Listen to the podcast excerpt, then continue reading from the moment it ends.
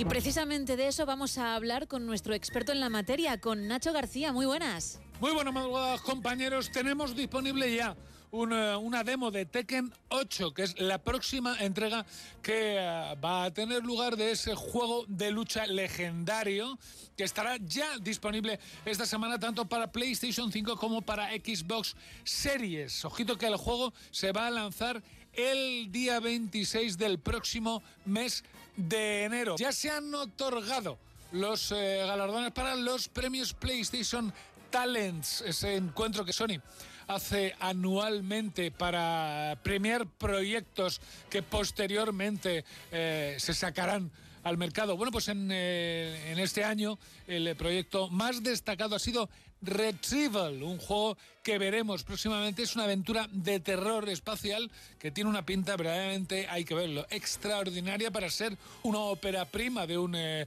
joven estudio. Ojito que Spider-Man 2 estrenará a principio del año que entra una nueva expansión eh, de juego así como nuevos modos de accesibilidad. Y ya está disponible, en cuanto a expansiones se refiere, la de God of War Ragnarok, una expansión con una nueva aventura en donde se descubre una nueva región de Valhalla junto al dios de la guerra Mimir. Es un roguelike con hordas de enemigos. Y grata noticia es que Assetto Corsa Competizione, que es eh, pues uno de los simuladores automovilísticos eh, mejores que hay en el eh, mercado, en la industria del videojuego, ya dispone afortunadamente de juego cruzado para usuarios de PlayStation 5 y Xbox Series. ¿Y esto qué es? Bueno, pues es que vía online se pueden hacer carreras independientemente que juegues con una consola de Sony o con una consola de Microsoft, refiriéndonos claramente a las consolas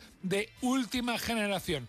Y eh, bueno, estos no paran. Está disponible ya la nueva actualización para GTA Online. Si recientemente hemos visto el vídeo de ese, de ese nuevo GTA 6 que nos ha puesto los pelos de punta, se va a desarrollar en eh, tierras de, bueno, pues un, un, territorio parecido a Miami, muy parecido a Vice City. Bueno, pues ya está disponible la nueva actualización para GTA Online que se titula The Chop Shop. En ella vamos a disfrutar de un nuevo negocio para ganar pasta. Pero es un negocio ilícito, como no podía ser de otra manera este, en este universo. Se denomina el desguace y, bueno, pues claro está, nos vamos a dedicar a encontrar coches, desguazarlos y vender las piezas. ¡Chin! ¡Chimpón! Chin Chimpón, muchísimas gracias, Nacho.